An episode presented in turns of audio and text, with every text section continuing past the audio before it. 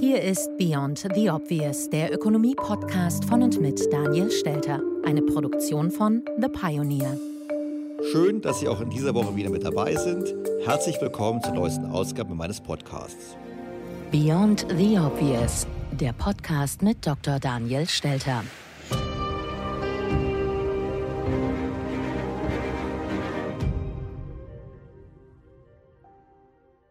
Dieser Woche beschäftigen wir uns noch ausführlicher mit dem Thema Energiewende.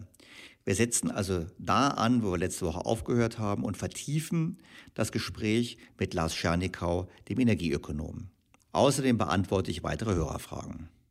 Zunächst setzen wir den Austausch zur Energiewende fort mit dem Gespräch zwischen Daniel Stelter und Dr. Lars Schernikau. Der Energieökonom ist Vertreter der Rohstoffbranche und hantiert mit wenig populären Zahlen. In der vorherigen Folge ist der erste Teil dieses Gesprächs gesendet worden und es hat für viel Feedback gesorgt, auch für Kritik. Deshalb an dieser Stelle schon das Versprechen, dass auch die Gegenargumente hier noch ausführlich Gehör finden werden. Zunächst aber sollen Sie noch den ausstehenden Gesprächsteil hören können. In der vergangenen Woche haben wir einige Argumente gehört, warum Sonne und Wind eben nicht ausreichend gute Alternativen sind zu Kohle und Kernkraft. Ich habe daraufhin eine Alternative ins Spiel gebracht, Gas. Doch das scheint auch nicht so sauber zu sein, wie ich dachte. Ja, das kommt noch dazu. Genau so ist es. Wir sind ja, also so der Zwischenschritt, von dem wir ja reden, ist, okay, CO2 ist schlecht, weil das erzeugt diese Erwärmung. Das heißt, von Kohle auf Gas ist ein wichtiger, guter Schritt, weil wir dadurch weniger CO2-Ausstoß pro Energieeinheit haben. Und dieses Gas müssen wir aber importieren. Die Kohle haben wir ja bei uns gehabt. Viel, nicht alles, aber sehr viel. Und das Gas müssen wir importieren eben aus Russland oder äh, Shale Gas aus den USA. Aber dieser Glaube, das Klima zu retten, indem wir von Kohle auf Gas switchen, ist eben auch leider ein Irrglaube, weil bei der Gasproduktion extremer Methanausstoß stattfindet, wo Gas entweicht, Methan entweicht. Und Methan ist über 20 Jahre betrachtet, lassen Sie mich nicht lügen, ich glaube 86-fach größeres Grünhausgas als CO2. Aber das wird nicht betrachtet beim Gas. Das heißt, Gas muss nicht für Methanentweichung aufkommen, während Kohle muss für den kompletten CO2-Entweichung aufkommen. Betrifft diese Kritik denn nicht nur das Gas, welches aus den USA kommt, wo wir wissen, dass die Produktionstechnik entsprechend Methan freisetzt, oder ist es auch bei russischem Gas der Fall, wo ich eigentlich dachte bisher, dass deutlich weniger Methan entweicht? Also erstmal weiß keiner genau, wie viel Methan wirklich entweicht weil Methan entweicht bei der Produktion. Dann entweicht Methan beim Transport, sowohl bei Pipelines als auch per Schiff über Flüssiggas. Und diese ganze Kette, die dort entsteht, es müssen nur 8% Methan entweichen, damit Kohle und Gas gleich sind, was den CO2-äquivalenten Ausstoß betrifft, über 20 Jahre. Rechnet keiner. Betrachtet keiner. Wir machen uns nicht nur abhängig von Russland und von USA und von frag mich nicht was, sondern dazu ist, wir tun gar nichts für die Umwelt. Wir sind uns alle bewusst, mit nur einer Energieform kommen wir nicht zurecht. Warum haben denn die Länder verschiedenste Energieressourcen, mit denen sie arbeiten? Damit sie flexibel sind. Wir müssen investieren in fossile und in erneuerbare, in Optimierung von Kohle, Gas und Kernenergie und Erneuerbare und müssen das optimal einsetzen, natürlich technologischen Fortschritte nutzen. Wie gesagt, in 100 Jahren bin ich ganz klar der Meinung, entweder wir haben eine Lösung gefunden für das Energieproblem oder wahrscheinlich haben wir andere Probleme, mit denen wir umgehen müssen. Aber heute zu sagen, ich ähm, äh, schalte Kernenergie ab, schalte Kohle ab, es ist einfach ökologisch und ökonomisch absoluter Unsinn. Sorry, tut mir leid, wenn ich so klar sage. Es macht überhaupt keinen Sinn. Aber jetzt, ähm, Herr Scheinecker, jetzt können wir natürlich lange darüber philosophieren, dass die Energiewende in Deutschland überstürzt ist. Es gibt ja auch die Studien weltweit, die zeigen, dass Deutschland von anderen Ländern sehr kritisch gesehen wird. Das gilt sicherlich nicht mehr als Vorbild, was wir machen. Da gibt es ja auch eine Studie vom Weltwirtschaftsforum, das uns auf Platz 55 weltweit gesetzt hat bei den erneuerbaren Energien und auf Platz 155 bei der Nutzung fossiler Energien. Und die Frage ist jetzt, wenn wir gemeinsames Ziel haben, den CO2-Ausstoß zu reduzieren. Dann kann man natürlich sagen, okay, wir halten den jetzigen Weg für falsch. Die Frage ist nur, wenn jetzt Sie dürften und könnten, was würden Sie denn machen? Wo würden Sie denn ansetzen, um die Einsparung von CO2 zu realisieren? Ich würde zwei Sachen machen. Ich würde erstens weiter investieren in Ausbildung und Research, um eben eine Lösung zu finden. Ich sage immer dazu, dies ist die neue Energierevolution, die stattfinden wird und muss. Da müssen Universitäten unterstützt werden, da müssen die Leute ausgebildet werden, da muss man äh, Research machen und suchen. Nummer zwei müssen wir in die bestehenden Energieträger investieren, um die zu optimieren, um die sauberer zu machen. Deutschland könnte Kraftwerke bauen, könnte die nach Indonesien verschenken und wir würden größeren Einfluss auf das Klima haben, als, als alles abzubauen. Weil dort dann effizientere Kraftwerke zum Einsatz kämen. Genau so ist es. Da sind ältere Kraftwerke, Kraftwerke ohne Deutschtechnologie, ohne die besten Filtersysteme. Da sind auch Kraftwerke, die da funktionieren mit, mit 25, 30, 30 Prozent Wirkungsgrad, während unsere Kraftwerke, die guten, schon bei 45 Prozent sind. Also wir könnten diese Kraftwerke verschenken, bauen, Deutschland bauen, verschenken in anderes Land. Wir würden unsere Wirtschaft retten oder nicht retten, wir würden unsere Wirtschaft helfen wir würden dem, dem, dem Klima helfen und wir würden den Ländern helfen. Und es wäre billiger. Wie sehen Sie im ganzen Kontext denn den Trend jetzt hin zur Elektromobilität? Wenn wir jetzt anfangen, mehr Elektroautos zu fahren, müsste es ja noch entsprechend das Problem eigentlich verschärfen, wenn ich jetzt Ihnen zuhöre. Also erstens, ich liebe E-Autos zu fahren. So toll, wie die fahren. Die, die, diese Beschleunigung ist unglaublich. Also es ist tatsächlich interessant, aus rein energetischer Sicht zu sehen, wie wie die äh, Veränderung hin von Verbrennungsmotoren hin zu E-Motoren läuft, weil einfach eine ganz andere Energiebereitstellung dort ist. Man kann viel besser beschleunigen, man hat viel schneller die Energie sofort da. Aber wenn wir jetzt unsere aktuelle Mobilität von Verbrennungsmotoren auf E-Autos umwechseln würden, dann wäre auch das ein riesen Umweltproblem wegen diesem Batteriethema. Um Tesla-Batterie herzustellen, brauche ich 25 bis 50 Tonnen Rohstoffe, die ich aus der Erde holen muss wenn wir ähm, China oder Deutschland mit E-Autos voll machen würden, dann würden, hätten wir hier zwar keine Emissionen, aber wir müssten in Afrika Rohstoffe aus der Erde holen und nach 20 Jahren, übrigens nach 15 Jahren, wenn die Batterien kaputt sind, dann schmeißen wir den Müll und bringen ihn zurück nach Afrika und die können ihn da auf ihre Dumps schmeißen. Weil wir noch gar nicht genug Recyclingkapazität haben, um diesen Elektroschrott loszuwerden. Wir selbst handeln auch mit Lithium unter anderem, ja, mit Lithiumerzen. Und wenn ich sehe, was getan werden muss, um dieses Lithium in Afrika aus der Erde zu holen, dann wird es nach China verschifft, dann wird es dort in sogenannten Converters noch aufbereitet, dann wird dieses Lithium wird dann praktisch an die deutschen Fabriken verschifft und wird dort in Batterien eingebaut oder bei Tesla in den USA dieser ökologische Footprint von diesen Batterien, der ist so groß und es lässt sich nicht so einfach mit technologischem Fortschritt verändern. Auch dort wird es graduelle Veränderungen, Optimierungen geben, aber es wird keine Verzehnfachung der Optimierung mehr stattfinden. Wir brauchen komplett neue Technik und die haben wir heute noch nicht. Aber heute bauen wir Millionen Autos weltweit mit der bestehenden Technik, die ein Riesenproblem für die Umwelt ist. Und das finde ich einfach falsch. Ich finde es richtig, dort weiter zu investieren, Technologien zu suchen, aber wir haben die Technik heute nicht. Wir sagen immer, was nicht geht. Wir sagen jetzt gerade, also Energiewende kann so nicht funktionieren, weil die Backups brauchen wir und Backups sind teuer. Wir sprechen darüber, dass Elektromobilität zum einen Strombedarf erhöhen wird und zum anderen auch nicht ganz so sauber ist, wie wir uns das wünschen. Jetzt wollen wir aber was dafür tun. Wir wollen, dass wir einen Weg gehen, der den CO2-Ausstoß reduziert. Wenn du jetzt quasi in der Regierung säßest und würdest jetzt auf die möglichen Hebel achten, wo würdest du denn ansetzen in Deutschland, um den CO2-Ausstoß zu reduzieren? Also ich würde nicht auf Deutschland gucken, ich würde auf die Welt gucken. Und dann würde ich dafür sorgen, dass deutsche Technologie, deutsche Technik dazu beiträgt, weltweit die bestehende Infrastruktur zu optimieren.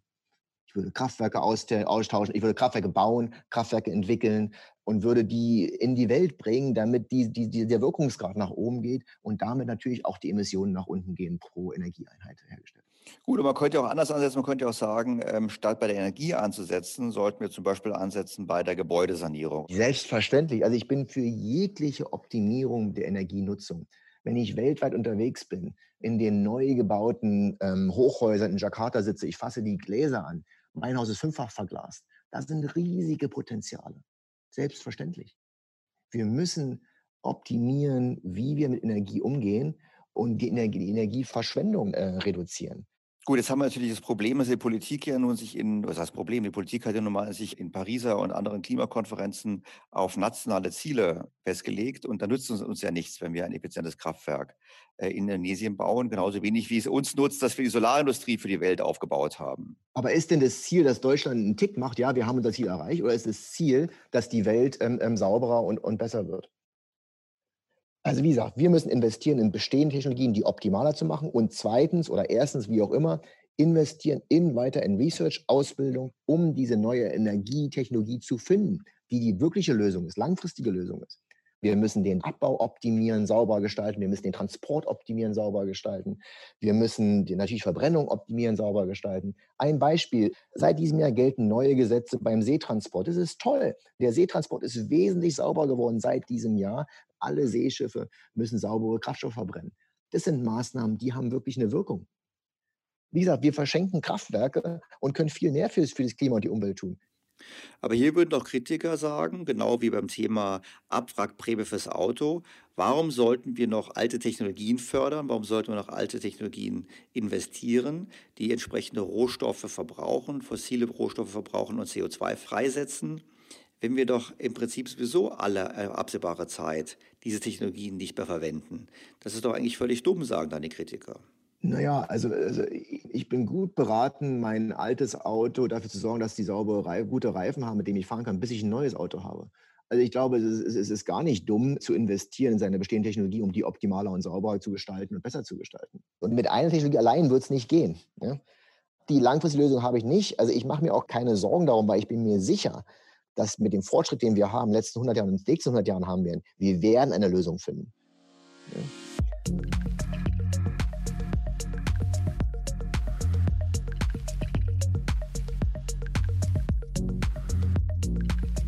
Sehr geehrter Herr Schernikau, vielen Dank für dieses Gespräch, sicherlich mit kontroversen Thesen. Ich bin gespannt, was wir da hören werden von den Hörern. Ich auf jeden Fall danke an dieser Stelle sehr herzlich für Ihre Zeit und für Ihre Gedanken.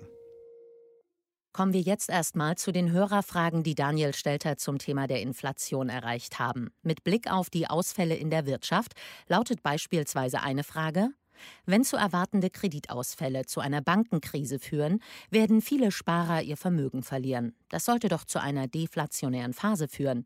Die Inflation wird doch erst dann richtig losgetreten, wenn in der Folge die Staaten versuchen, die Banken zu retten, indem sie wieder die Druckerpresse anwerfen.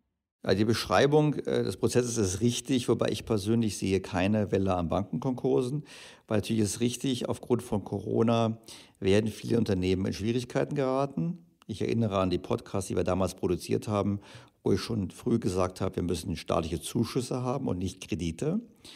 Und deshalb werden diese Kredite natürlich jetzt umgeschuldet werden. Es wird wahrscheinlich Auffanggesellschaften geben, es wird staatliche Rettungsmaßnahmen geben. Und letztlich wird wahrscheinlich Folgendes passieren. Die Staaten werden den Banken faktisch das Kreditrisiko abnehmen. Und das dürfte meines Erachtens eher inflationär wirken, weil nämlich dann die Banken entsprechend expansiv Kredite vergeben werden. Einfach deshalb, weil sie wissen, wenn es schief geht, rettet uns der Staat. Und deshalb sehe ich die Krise zwar, aber ich sehe jetzt auch schon die Gegenmaßnahmen auf so eine massive Art und Weise, dass ich eben am Ende doch eher in das inflationäre Lager wechsle, obwohl ich lange im deflationären Lager gewesen bin. Noch eine weitere Frage zu den Notenbanken. So schreibt ein Hörer ganz konkret. Die Notenbanken schieben seit geraumer Zeit immer mehr Liquidität in die Märkte. Offensichtlich kommt das Geld aber nicht so richtig in der Realwirtschaft an, sondern landet eher in der Finanzstratosphäre. Vielleicht können Sie ja mal darauf eingehen, wie sich die Transmissionskanäle Ihrer Meinung nach darstellen. Also zunächst ist es richtig, was der Hörer sagt. Das haben wir ja auch in dem Inflationspodcast vor zwei Wochen entsprechend diskutiert wo wir gesagt haben, es gibt eben nicht nur die einfache Geldmenge und damit die Inflation und ähnliches, sondern wir haben gesagt, es gibt ja im Prinzip zwei Kanäle. Es gibt den Kanal in die Realwirtschaft, der hat in den letzten Jahren eben nicht, wie vor Notenbanken gewünscht, funktioniert. Folge wenig Kreditwachstum, Folge wenig Inflation. Und auf der anderen Seite gibt es eben den Weg in den Finanzbereich, der Transmissionsmechanismus, wie es schön heißt, nach dem Motto, wie kommt das Geld dann quasi da an?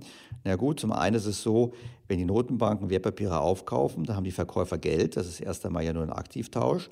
Die Frage ist, was machen sie mit dem Geld? Sie kaufen andere Assets, andere Vermögenswerte.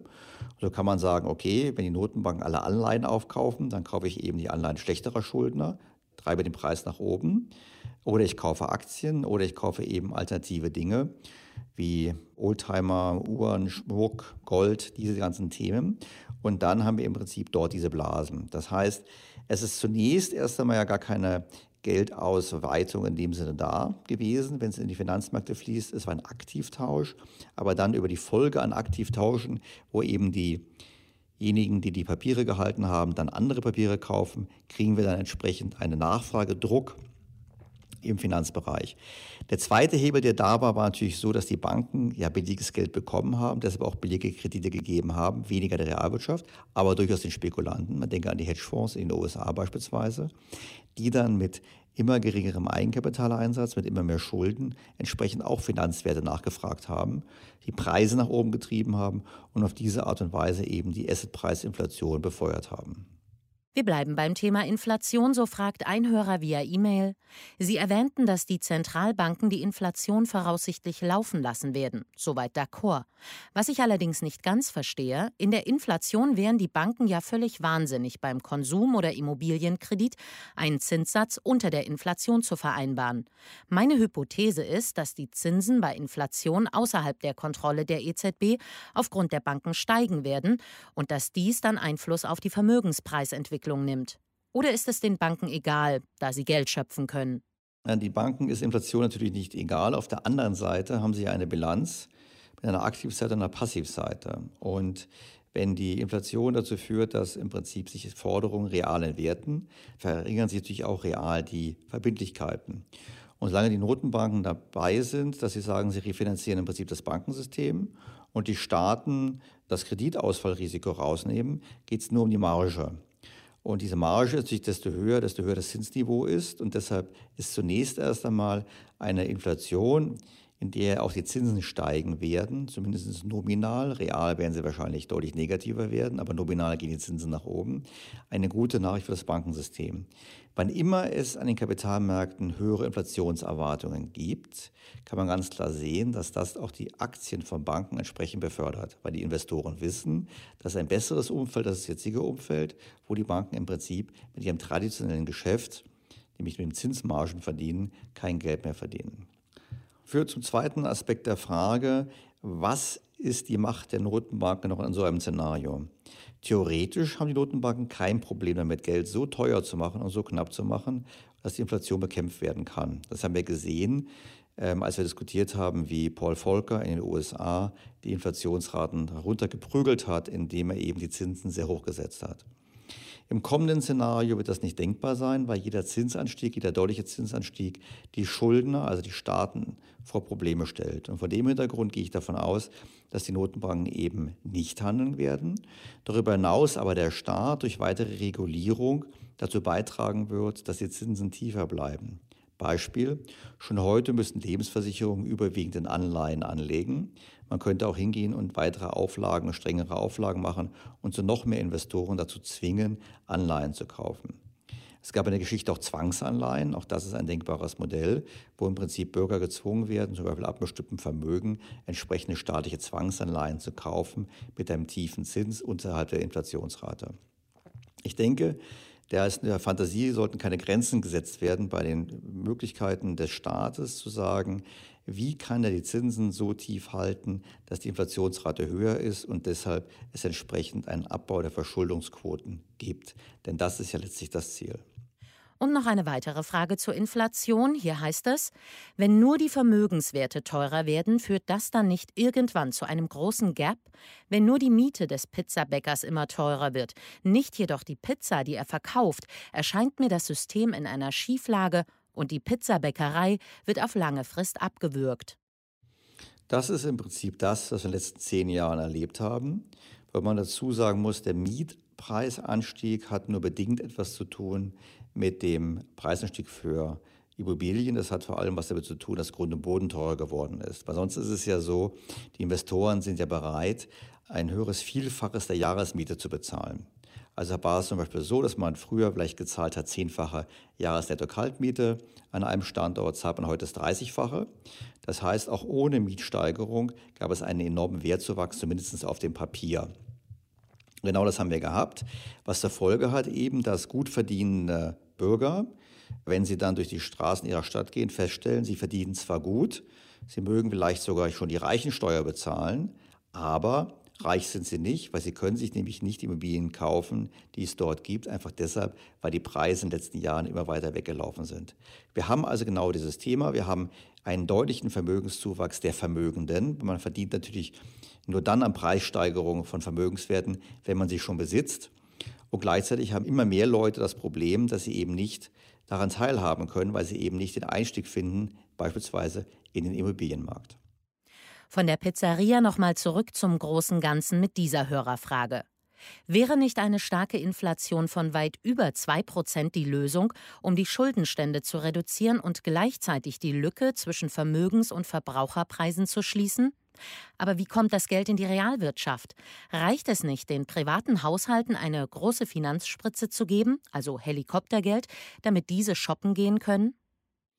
Also es ist ganz klar, wenn wir Geld in die Realwirtschaft bekommen, im ausreichenden Umfang steigt die Nachfrage und damit dürfte auch die Inflation anziehen. Das ist ja die These, die wir hier diskutiert haben, auch in Verbindung gerade mit dem Zerfall der Wertschöpfungsketten aufgrund von Corona, aufgrund des Trends zur Deglobalisierung und auch dem Thema, dass eben die demografische Entwicklung eher dafür spricht, dass die Lohnempfänger wieder mehr Verhandlungsmacht bekommen, weltweit, auch in China beispielsweise.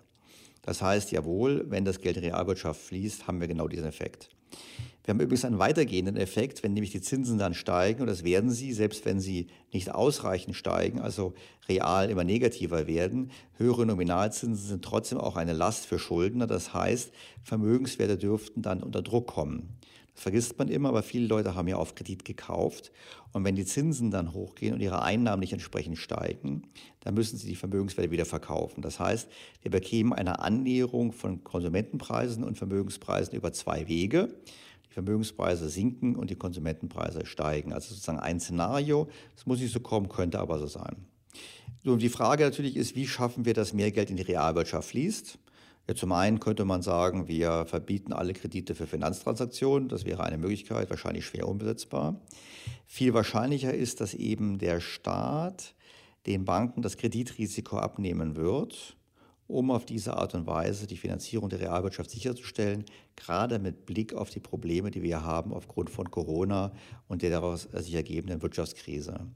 Und dann haben wir ein Szenario, wo die Banken quasi sehr gerne Kredit geben, weil sie ja gesichert sind und gleichzeitig aber dieser Kreditvergabe neues Geld schaffen. Und damit können wir durchaus das schaffen. Also ich glaube, das ist der entscheidende Punkt, ist einfach, wir brauchen das Kreditwachstum in der Realwirtschaft.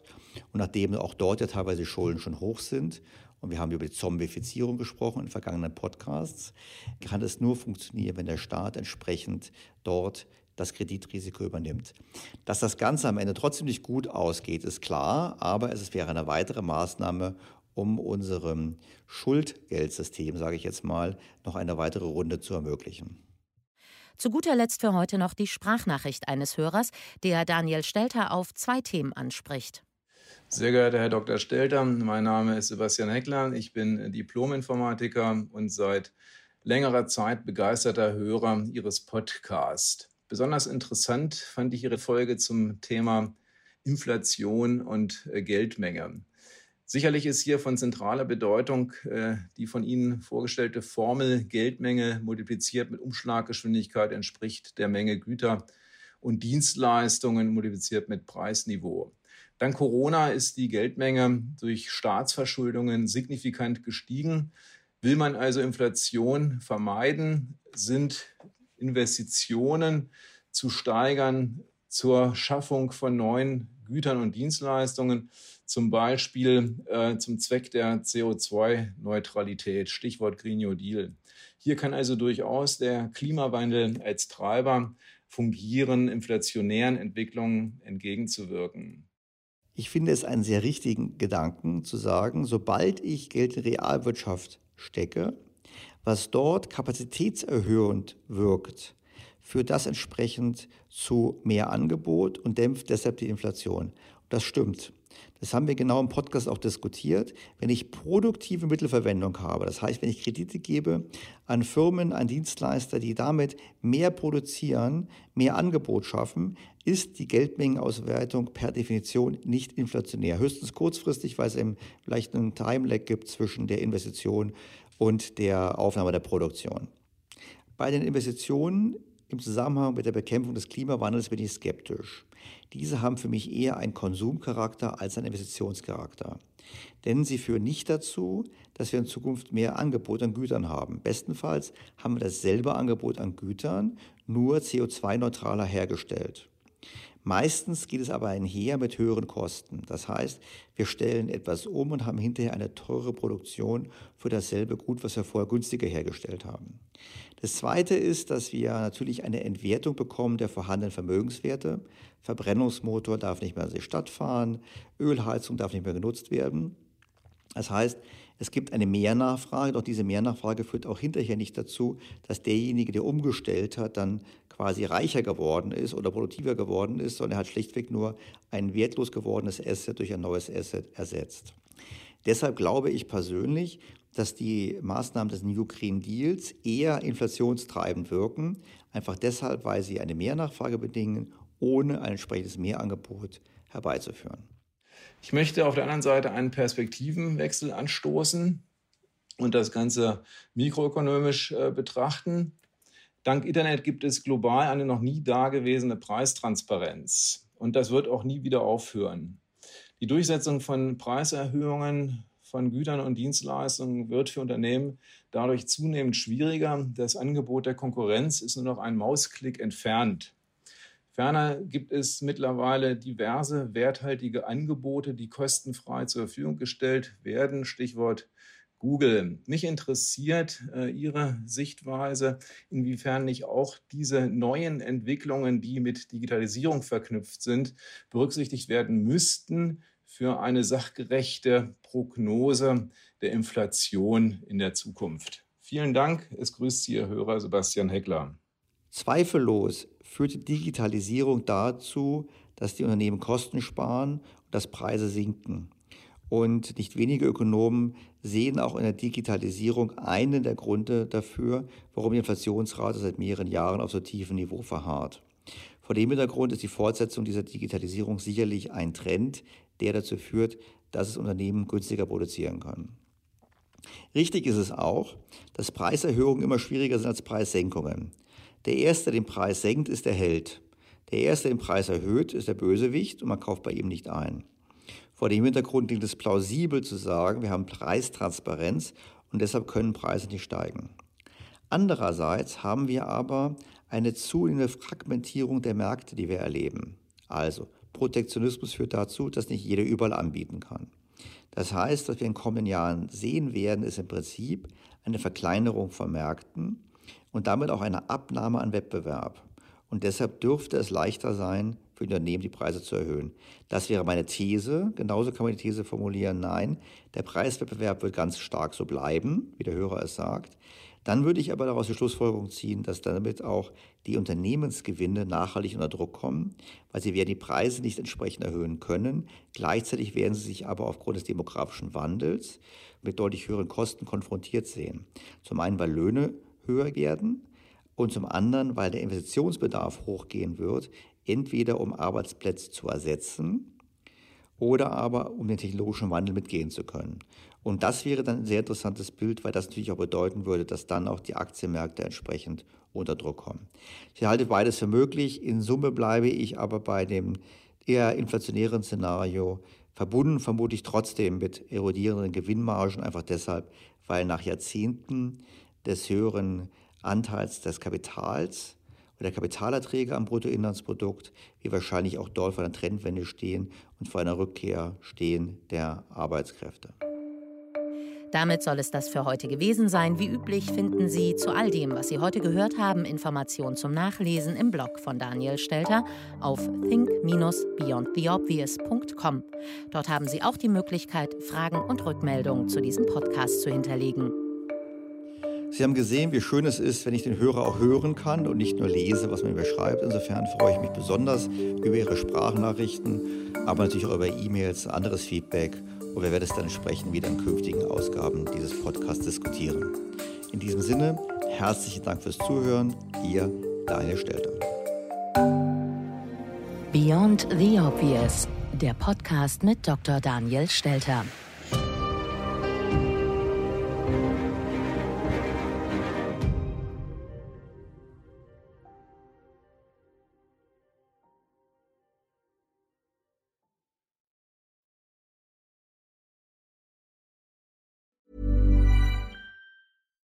BTO Beyond the Obvious mit Daniel Stelter beginnt sofort.